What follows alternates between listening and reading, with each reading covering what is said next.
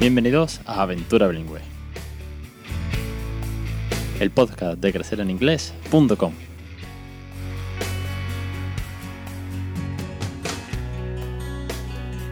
Capítulo 114, 23 de agosto de 2018. Muy buenas, mi nombre es Alex Perdel y esto es Aventura Bilingüe. Ya sabéis, el podcast sobre bilingüismo para aquellos que no somos precisamente bilingües. Eh, un momento que me acaba de llegar un WhatsApp. A ver, a ver de, qué va. Es de. Ah, es de Dani. Dani, Uncle Dan, como suelo decir. Ya sabéis, amigo de la familia que vive en Inglaterra, que de vez en cuando viene a casa y que siempre me echa un cable. Espérate, que voy a escuchar el audio y, ahora sigo grabando. Eh, iba a escuchar el último podcast de si mi hijo no me responde en español o. Uy, en español, en inglés. Y justo he visto en el enlace de la descripción lo de sorry. ¿Vale? Y es que cuando estuve contigo estos días atrás me llamó mucho la atención. De hecho, te lo quería comentar y era como que se me pasaba y lo volví a escuchar y era como que y se me iba, ¿sabes? Y era sobre todo de eh, cómo utilizar la palabra cuando, cuando estás con el niño para que te vuelva a responder en inglés, ¿sabes? Y justo he encontrado que habías hecho un, podcast sobre eso y he dicho, ay, mira, pues lo voy a escuchar, ¿sabes?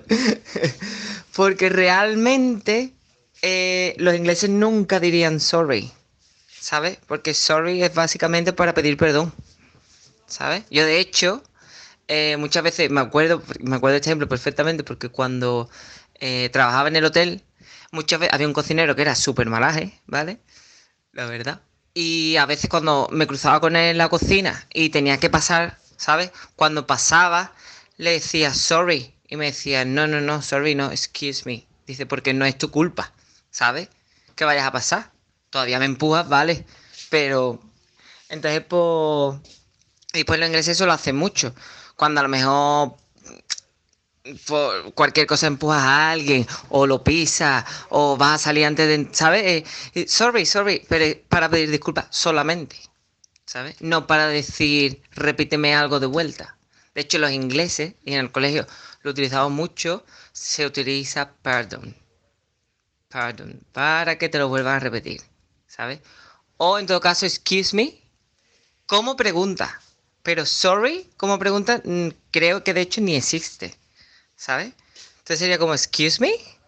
Porque de, hecho, si alguien le dice en plan sorry, ¿sabes? Es como estás enfadado, ¿sabes? te va a pelear seguramente. Entonces, no sé. Por comentártelo, por eso te pasa el enlace de Word Reference, porque ahí la gente va comentando un poco más de qué va la cosa.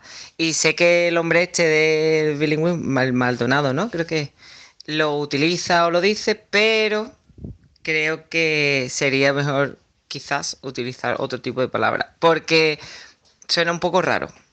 Viniendo de allí, quizás aquí no, pero viniendo de fuera, mm, a mí me sonaba un poco extraño. Por eso, por eso te lo comento, ¿vale?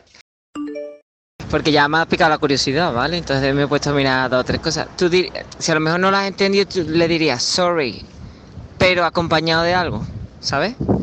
En plan, sorry in English, por ejemplo. O sorry, can you say it again?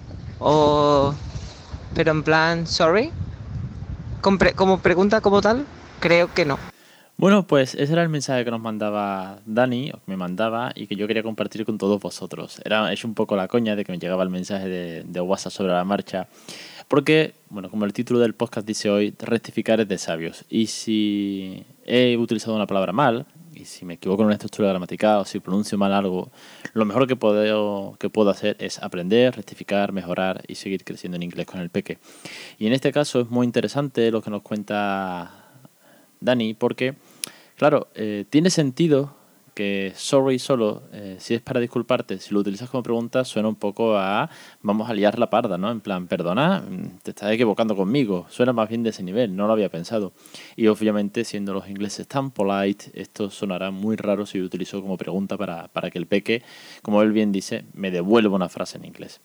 Así que, eh, dando por válido el sistema de que es una buena forma, sin forzar, como siempre digo, sin machacarlo, sin serlo muy repetitivo, sin estar todo el día preguntándole esto en inglés, pero sí que es una buena forma de que vaya respondiendo en inglés, de que nos ayude a que él se suelte, de que vea que mm, nosotros, papá o mamá que esté haciendo el método OPOL, pues eh, prefiere o le gusta o le encanta o say I love you when you speak in English, pues es una buena forma de sacarlo. Eso sí, que tal vez la palabra sorry no era la más adecuada. Bueno, pues como no puedo volver a grabar el capítulo 95 por ver atrás todo esto atrás, lo que voy a hacer es que voy a poner un, enlace en ese capítulo, enlazando a este, en el de la semana pasada, el 113 que hago si mi hijo me responde solo en español, para que eh, utilicéis este método, pero a partir de ahora eh, no utilicéis sorry. Así que sorry to all of you because uh, was a mistake. Uh,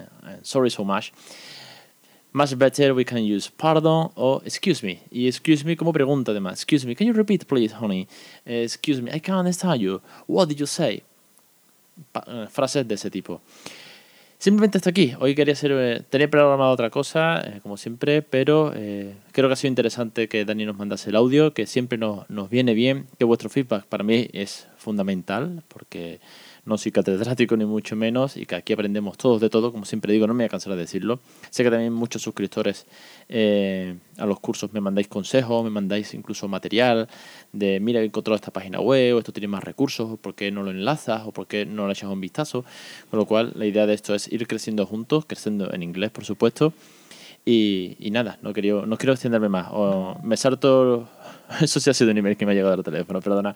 Me salto lo que tenía pensado para hoy. Hago un pequeño capítulo esta semana, simplemente para eh, rectificar. Y a partir de ahora no diré nunca más sorry. A partir de ahora diré excuse me, can you repeat? o pardon. Y a partir de ahí seguiremos eh, ayudando a que el peque siga hablando en inglés. Por cierto, este mensaje ya tiene unos cuantos días. Y sí que es verdad que al principio se me ha vuelto a escapar sorry. Porque, bueno, lo tenía ya muy, muy hecho, muy, me salía muy, muy natural, muy fácil, con lo cual he tenido que hacer durante un par de días desde que Dani me mandó esto, he tenido que hacer un poco de... Sorry, ah, excuse me, eh, excuse me, oh, sorry, eh, ok, mm, pardon, can you repeat?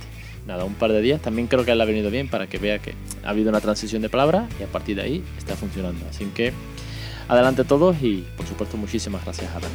Un saludo a todos los suscriptores, los oyentes, los lectores. Nos vemos el jueves que viene en Aventura Bilingüe, los lunes en los cursos. En fin, nada, os espero como siempre en Aventura Bilingüe en.